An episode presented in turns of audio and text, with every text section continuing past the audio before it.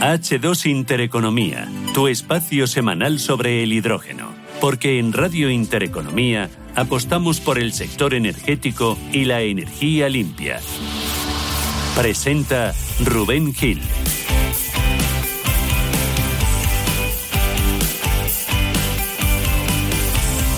Son las 11 y 28 minutos de la mañana, ahora menos en Canarias. Bienvenidos sean ustedes una semana más a H2 Intereconomía. Ya lo saben, se lo recuerdo, el primer y el único programa de la radio española que está dedicado única y exclusivamente al mundo del hidrógeno. Estamos en el cuarto programa de la temporada, con el foco puesto hoy en los avances de este tipo de energía en el exterior, en concreto en Alemania y en Colombia, y también en los retos para el desarrollo del hidrógeno en nuestro país. Este último nos lo van a contar desde el Club Español de la Energía, que hace unos días celebraba un taller bajo este nombre. Así que sin más dilación empezamos con las siete noticias más importantes de esta semana en el mundo del hidrógeno.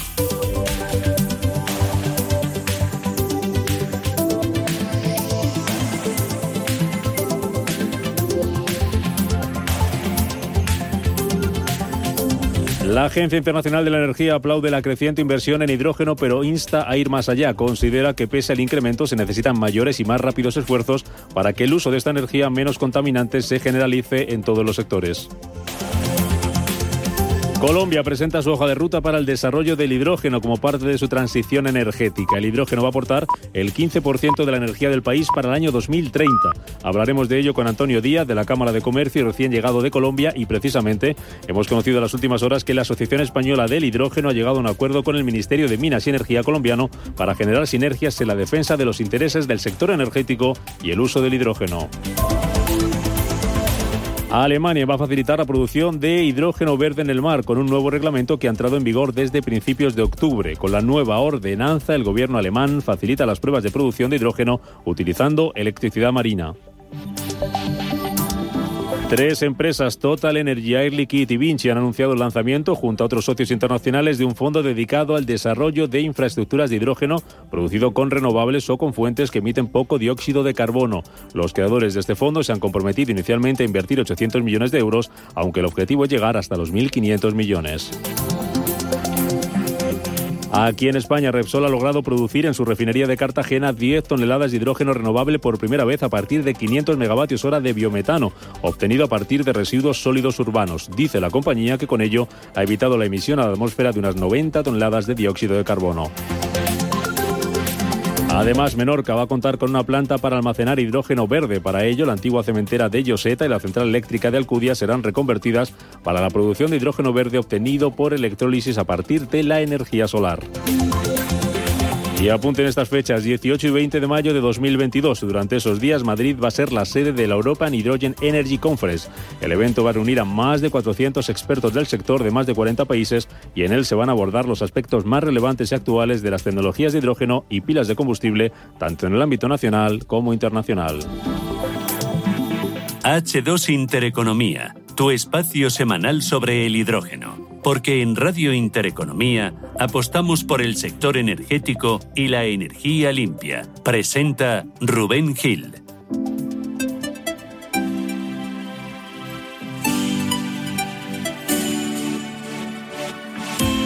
Pues ya estamos metidos en materia, así ha venido la semana eh, lo que al hidrógeno se refiere. Vamos a analizar algunos de estos temas desde Colombia, desde Alemania, yo me complace mucho saludar, recibir en ese estudio, recibir en Madrid a nuestras expertas, además a las dos, que con su agenda tan cargada no es fácil tenerlas eh, para que nos ayuden, para que nos comenten, para que nos enseñen y aprender con ellas todo lo relacionado con el hidrógeno. Llegadas además de, de diversos puntos de España, me estaban contando ahora mismo, una desde Castellón, la otra viene desde Sevilla. Bueno, no son muy lejos los viajes para lo que están acostumbradas. Saludo a Delia Muñoz, que es responsable de Ingeniería y Control de H2B2. Les recuerdo que es la empresa tecnológica especializada en la producción de hidrógeno verde a partir de fuentes de energía renovable gracias a la electrólisis eh, del agua fundada en el año 2016 y está formada por gente que lleva décadas, 20 años, algunos trabajando en este ámbito. Delia, ¿qué tal? Bienvenida, ¿cómo estás? Muy buenos días. Buenos días, ¿Qué tal? Tú desde Sevilla, ¿no llegas, Yo he venido ¿no? desde Sevilla Y directamente. A pesar de la huelga, todo en orden Todo y bien. fiel a tu cita. Y nada, hemos llegado aquí al estudio a tiempo y, y encantados de, de estar aquí de cuerpo presente. Muy bien, bienvenida y hasta cuando queráis. Y lo mismo digo, si hay que ir un día a Sevilla, nos, montamos algo, que en Sevilla siempre se está bien. Da igual el mes del año que sea. Y aquí a mi lado también está África Castro, responsable de desarrollo de negocios de 2B2. África, bienvenida, muy buenos días. Pues buenos días, Rubén. Yo en mi caso vengo desde Castellón. No es lo más lejos que te va a tocar este año. No, creo que no. Pero ayer estuvo interesante. Estuvimos hablando de hidrógeno renovable. ¿Con quién? Cuéntanos. Con la sociedad de española de cerámica y vidrio. ¿Y de qué se habló allí? Y son muy potentes en ese, en ese sector en Castellón. Precisamente, o sea, la forma en cómo descarbonizar todo el sector de cerámica y vidrio y cómo, o sea, por un lado es descarbonizar y por otro lado la propia cerámica es un componente de los electrolizadores y las pilas de combustible. Bueno, y aprendieron mucho, aprendisteis mucho todos en general. Todos Siempre se aprende, siempre se aprende. Bueno, pues muy importante el sector de la cerámica para una provincia como es la de Castellón. Vamos de viaje, vamos a empezar fuera de nuestras fronteras hoy, lo hacemos siempre con la ayuda de Paloma Arnaldo. Si empezamos, si te parece, Paloma, en Alemania, que va a facilitar la producción, eh, es uno de los países punteros cuando hablamos de hidrógeno, y en este caso digo es noticia porque ha lanzado un primer proyecto que promueve la producción de hidrógeno en alta mar, ¿verdad? ¿Cómo es esto? Buenos días, Paloma, de nuevo. Buenos días, Rubén, así es. El proyecto H2 Mare, coordinado por Siemens Energy, intentará encontrar formas de producir hidrógeno y sus derivados en alta mar, basándose en la energía eólica marina. El Ministerio de Investigación alemán va a entregar 100 millones millones de euros para financiar este proyecto y dicen desde el departamento que el objetivo es lograr una ventaja de costes significativa en la producción de grandes cantidades de hidrógeno en los próximos cuatro años. Este proyecto culminará con la construcción en el año 2026 de un parque eólico marino combinado y también un electrolizador en el Mar del Norte, aunque todavía se desconoce cuál va a ser esa ubicación exacta. Y por su parte, la Offshore Wind Energy Foundation celebra este hito lo califican como un paso necesario e importante en el camino hacia la producción de hidrógeno en alta mar, aunque apuntan, todavía no está claro en los criterios de evaluación qué papel juega el concepto logístico para llevar el hidrógeno a tierra. Pues vamos a ver si lo ponemos un poquito más claro aquí esta mañana en este programa, en este H2 Intereconomía. Eh, Delia, ¿qué es esto del, hidrógeno offshore exactamente? Pues el hidrógeno offshore no es más que la producción del hidrógeno, de la misma forma que hemos estado contando en estos últimos programas, pero en alta mar. Eh, en, plataformas, pues en, plataformas pues em, que, se fabrican para este uso o incluso que se pueden reutilizar eh, de antiguas plataformas petrolíferas, ¿no? Bueno, tiene la ventaja de que, de que obviamente pues el agua tiene total disponibilidad de, de, agua, ¿no? Y, y, que puedes utilizar energía eléctrica renovable pues eh, se habla mucho de la eólica offshore, ¿no? De, de, la, de instalar también las plataformas eólicas en alta mar eh, fotovoltaica, incluso energía propia del mar, de las mareas o de las olas. Mm, y esto, eh, si hablamos de tecnología, que no sé si en el capítulo anterior o en el anterior hablábamos de los tipos de tecnología que, de los que se podía producir, ¿para esto qué tipo de tecnología es necesario? Y luego hay algún tipo de de regulación, ¿cómo está, cómo está esto establecido? Pues a ver, en cuanto a, tecnología, mm, la tecnología de la, de la electrólisis, ¿no? que es con la que se produce el hidrógeno, ya es una tecnología madura. ¿no? Aquí lo que eh, otra de las tecnologías que se utilizaría, pues el agua del mar habría que, desalarla, ¿no? Eh, desaladoras también es una tecnología que está madura y el tema de las energías fotovoltaicas también. Entonces es algo que, que realmente en cuanto a tecnología eh, es viable a día de hoy. En cuanto a temas más legislativos, pues sí que habría que desarrollar un poco, y ahí, como decíais, pues Alemania ha dado un, paso al frente. Eh, habría que desarrollar un poco el tema de, dónde se pueden instalar estas plataformas, buscarle un sitio en el mar. Mm, eh, tenemos. Eh, lugares tenemos, obviamente. Pero sí es verdad que bueno, hay sitios protegidos para la pesca, hay sitios en los que podría tener un impacto ambiental, hay sitios por los que hay tráfico marítimo. entonces, malo de ser con huequito no saquemos. Efectivamente. pero bueno, hay, hay que regularlo, sí. Mm. Pero... África y, España, ¿cuántos pasitos por detrás de Alemania eh, eh, está? Nos decía la Delia que Alemania se ha dado un paso adelante con esta noticia que contábamos y que estamos comentando ahora. España, ¿cómo está posicionada en este ámbito?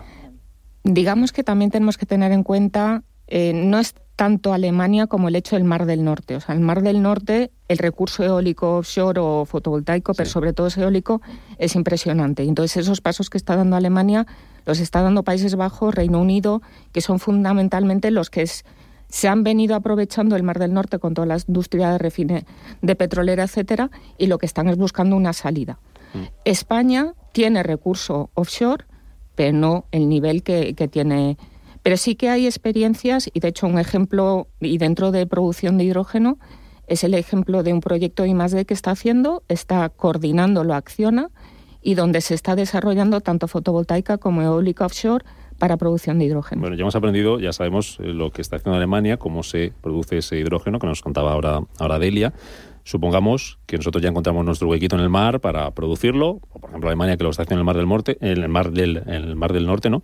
Eh, ¿Cómo se traslada luego esto? ¿Cómo, cómo, cómo se lleva de un sitio a otro? Digamos que la bondad del offshore es que mm, el recurso renovable lo tienes presente más horas, con lo cual puedes aprovechar más el equipamiento. Entonces, puedes producir más barato. ¿Interesa eso? Entonces, aunque tiene un sobrecoste el hecho que lo tienes que transportar a tierra otra vez, aunque lo puedas usar para suministrar combustible a embarcaciones, normalmente el uso es traer esa energía a tierra, la forma en cómo se está viendo es traerlo por barco mm. o traerlo por tubería.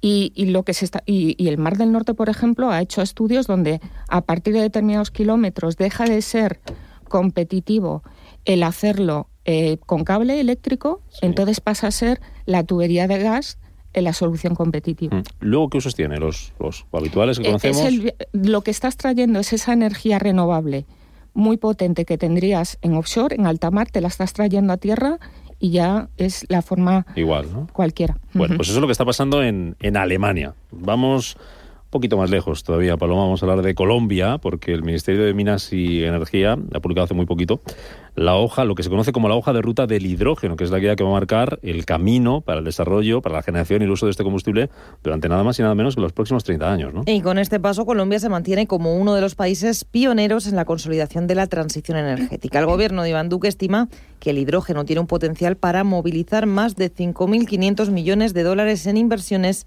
y creen que va a ser un importante dinamizador del empleo. El proyecto, según el Ejecutivo, ha contado con la asesoría y el apoyo de la firma de consultoría iDeals y la financiación del Banco Interamericano de Desarrollo. Bueno, esto es lo que está pasando en eh, Colombia, que de ello vamos a hablar eh, enseguida, pero hay una noticia antes de hablar con nuestro invitado que podemos dar en primicia y es una colaboración de H2B2 eh, Paloma con Ecopetrol, que es la primera empresa del sector de petróleo y gas en Latinoamérica, ¿no? Y que ha anunciado, es la primera que ha hecho, la primera que ha anunciado su plan para reducir en un 25% sus emisiones al año 2030, hasta el año 2030, ¿no?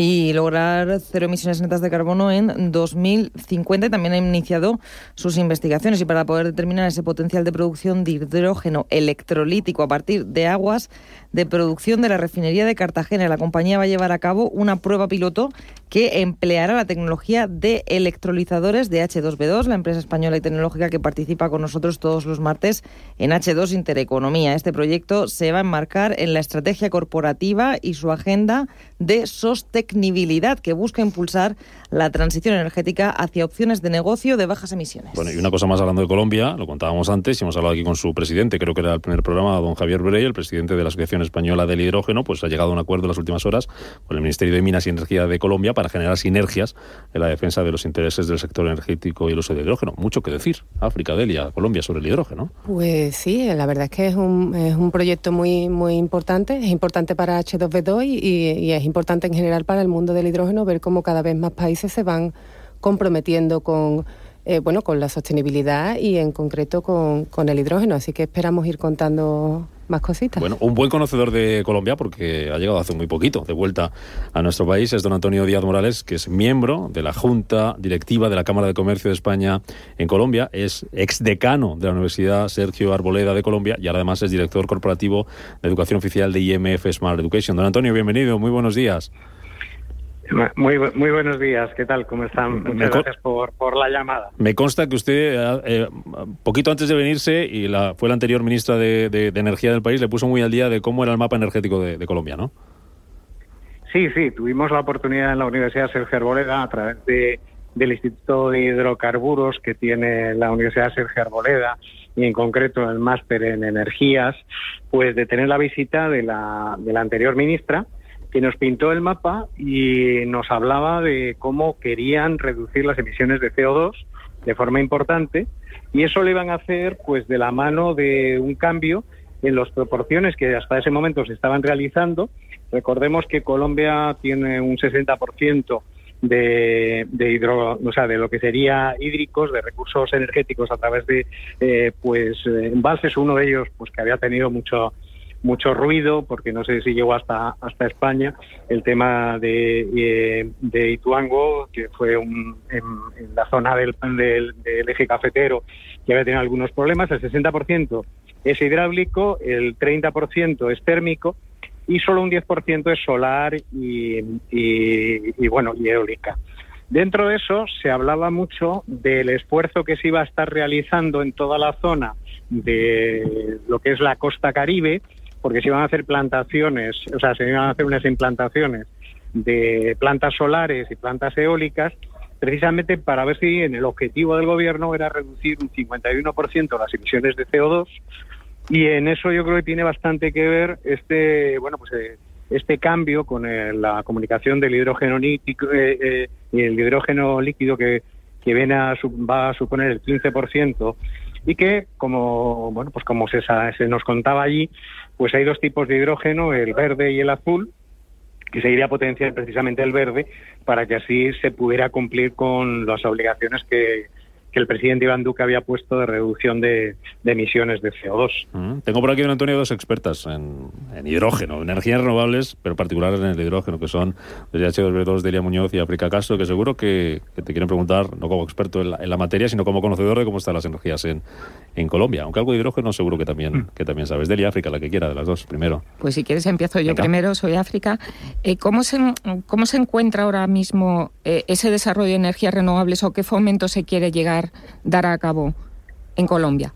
Ah, hay una inversión muy grande que se va a producir en todo lo que sería, el, digamos, la, la, parte de territorio costeño del, del Caribe que, da, que está por encima de Venezuela. Ahí hay un montón de proyectos que se quieren este, instaurar todo lo que tiene que ver con lo que es parques, parques solares y eólicos que era donde se iba a hacer una inversión más importante por parte del presidente Duque, ¿no? Pues el gran, lo que ellos dicen es que más que reservas de petróleo, que como todos sabemos, Venezuela es la que tiene reservas de petróleo, Colombia no tanto, tiene una reserva bastante reducida. Eh, el esfuerzo y el giro que se quería dar era a toda la costa atlántica, a la parte sobre todo que iría a partir de entre Santa Marta y lo que sería el extremo, eh, que es donde, bueno, por donde se ve que por el tipo de vientos y por la exposición al sol, para ellos era como su gran reserva de energía renovable. Y ahí hay aproximaciones con empresas. Yo a través de la Cámara de Comercio Hispano-Colombiana hemos tenido bastantes visitas, ¿no? De para desarrollar en ese en ese parque eh, gigantesco que se quiere hacer pues uno de los proyectos de energía renovable más grandes de Latinoamérica. Mm. Delia. Eh, Antonio, buenos días. ¿Cómo, cómo crees que puede buenos ayudar el, el, hidrógeno a, a, descar a, descarbonizar Colombia? A ver, hay un, hay un tema que es la logística, que es un grave problema en Colombia. Todos los negocios en, en Colombia pivotan a través de la falta de infraestructuras que hay, ¿no? Entonces, eh, tenemos que tener en cuenta que, bueno, pues si bien hay una ciudad principal como es Bogotá, con 8 millones de habitantes, y una secundaria como es Medellín, con tres y medio, el resto eh, sigue habiendo en el agro un número muy importante de poblaciones y algunas de ellas siguen trabajando y siguen utilizando el gas. ¿no? Eh, entonces, mm, yo creo que la problemática del hidrógeno lítico, eh, líquido va a ser desde el punto de vista del sistema de distribución que tanta quebradero de cabeza ha traído a otras instituciones, incluso a las españolas, como, como, como el gas, ¿no? Eh, porque yo creo que es difícil montar infraestructuras que lleguen al 100% de un país en el que tiene como un tridente una cordillera, una cordillera como, como son los Andes, que, que tiene tres ramales, ¿no? Entonces eh, hace muy difícil todo lo que es la distribución de cualquier tipo de cosa, incluido lo que es en este caso la energía. Bueno, pues a ver si lo solucionan pronto y, y, consiguen esos objetivos y se pone en marcha esta, esta hoja de ruta de la que tendremos tiempo para hablar más eh, al detalle eh, con un buen conocedor de Colombia del ámbito energético de, aquel país. ¿Cómo es usted, don Antonio Díaz Morales, que fue decano de la Universidad Sergio Arboleda, allí en Colombia, y es miembro de la Junta Directiva de la Cámara de Comercio de España en Colombia? Don Antonio, hasta cuando usted quiera. Un placer como siempre. Muchísimas gracias. Mucho. Como siempre, Chao. como siempre un placer. Hasta luego, gracias. Y mientras eso está pasando fuera de, fuera de nuestras fronteras, en concreto hoy con esa parada en Alemania y en Colombia, ¿qué está pasando en España? Pues está pasando que la semana pasada se celebraba aquí el primer taller de hidrógeno. Lo organizaba el Club Español de la Energía bajo el título Elementos clave para el desarrollo del hidrógeno en España. Don Arcadio Gutiérrez es el director general del Club Español de la Energía. Don Arcadio, muy buenos días, bienvenido. Hola, buenos días, ¿cómo estamos? Cuéntenos quién participó, cómo fue ese taller, en qué consistió. Bueno, pues primero hemos, hemos establecido estos talleres para darle una vuelta un poco a la situación actual del hidrógeno, de los proyectos de hidrógeno que se están presentando y esta era la primera un poco de presentación, por una parte, de la hoja de ruta que tenemos en este país respecto al mismo, cómo engancha con la hoja de ruta europea en el campo del hidrógeno y también los diferentes proyectos que podrían eh, desplegarse a partir de las compañías eh, que participan aquí en el club, en general, qué proyectos tenían, cómo están, en qué situación. Y también teníamos una parte para cómo la digitalización podía entrar en estas cosas, ¿no? Hemos dado una vuelta a todo ello en este primero que pretendemos eh, seguir con él, ¿no? Seguir con él. Este primero era un poco... Sí, porque me han contado que va a haber más. ¿Perdón? va a haber más. Sí, va a haber más, ¿no? Más. Yo creo que aquí hemos eh, se llamaba así, tecnología, economía y regulación en el mundo del hidrógeno. Estas son las tres claves dentro de este mundo que se está desplegando, que no es la primera vez, ¿no? El hidrógeno es un vector energético que ya viene de, de lejos, ¿eh? se, se utiliza el hidrógeno líquido, por ejemplo, en los cohetes, etcétera, desde los años 60 y ya en los años 2000 con, con la famosa economía del hidrógeno de Rifkin se intentó mm. todas estas cosas, pero hay ahora mismo con, esta transición energética hay sectores en los cuales claramente el hidrógeno puede ser una solución por su capacidad por su capacidad energética. ¿no? Mm. Le voy a preguntar, don Arcadio, por, precisamente por el título que le ponían ustedes a este taller, Elementos clave para el desarrollo del hidrógeno en España. ¿Cuál, ¿Cuál, creo o qué conclusiones salieron de este taller que son esos elementos clave para que se desarrolle esta fuente de energía en nuestro país? Pues primero, una clave es apoyar la parte tecnológica y cadena de valor, ¿no? Toda la cadena de valor ligada al mismo y a toda la cadena de valor que pueden ser no solo las empresas que ahora mismo en el mundo de la eh, están produciéndolo, sino qué, cadena de valor completa en este mundo del hidrógeno tenemos que hacer, ¿eh? al ligado.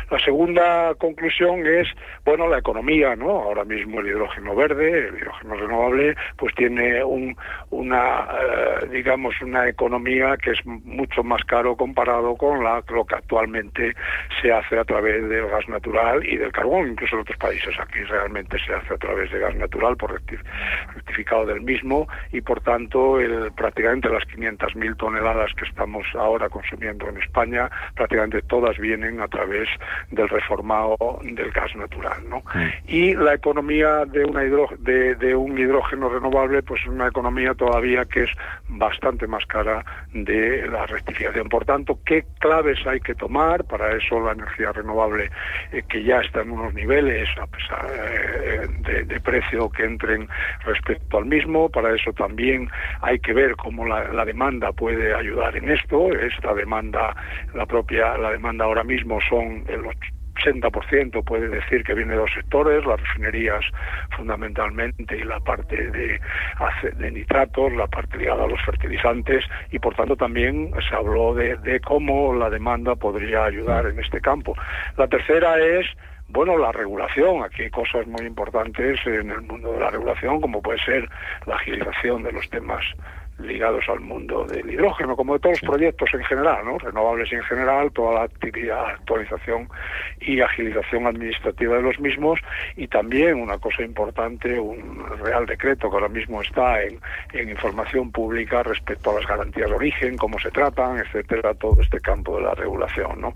Yo creo que aquí hay mucha, muchos temas importantes que van a ser clave para desarrollar esto y para avanzar, ¿no? porque es evidente que la tecnología de producir hidrógeno a un precio razonable, pues si la deja con su propio criterio puede tardar unos, unos años y si queremos acelerarla, pues este programa Next Generation y este, estas hojas de rutas europeas y españolas tienen que contribuir de alguna manera y cómo se van a plantear estos proyectos, estos los valles de hidrógeno, por ejemplo, los proyectos singulares, etcétera, y qué apoyo pueden tener en la parte más de desarrollo tecnológico, ¿no? y de la cadena de valor. Don Arcadio, me quedan tres minutos, así que vamos a hacer las partes iguales. Como están con nosotros Delia Muñoz y África Castro, ya se escuchaba usted que estaba a la espera de H2B2.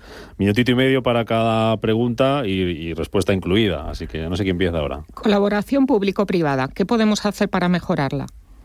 Pues yo creo que es, eh, digamos, es la confianza entre unos y otros. Esto es una clave, porque estos proyectos son unos proyectos que tienen mucha, eh, de, gran importancia, incluyen toda una cadena de valor entera, ahí tienen los, los valles de hidrógeno, por ejemplo, es un ejemplo del mismo, y yo creo que esta es la clave, porque no solo de empresas grandes, es de muchas empresas que están incorporadas, porque al final de esto tenemos que tener una cadena de hidrógeno en España eh, industrial, ¿no? Para que pueda aportar en el futuro y quedarnos con un desarrollo tecnológico que nos lleve a algo más allá. Tenemos las condiciones y eso es lo que tenemos que hacer. No sé si un, un minuto y medio, pero lo he intentado contestar. Muy bien, muy bien resumido. Terminamos eh, contigo. Eh, ¿Por dónde habría que, que, que empezar? Eh, ¿Sería un tema de tecnología, económico, legislativo, de, de, todo un poco lo que has comentado anteriormente? ¿Cuál crees que sería el primer paso? Pues mira, es un, po es un poco de todo. Lo primero también es tener proyectos, que yo creo que es la primera parte que hemos ido eh, completando ¿no? en estos meses que llevamos. Eh, los proyectos existen, los proyectos están empezados a plantear. Lo segundo yo creo que es dentro de estos proyectos este apoyo de la Next Generation, hasta dónde viene el apoyo por parte de la Administración, cuántas son las que compromete cada uno en esto. Todas las gamas, ¿no? cuando tienes un consorcio, eh, empresas grandes, pequeñas, medianas, etcétera, todos tienen que comprometer en ese asunto. O sea, estos son los dos primeros pasos.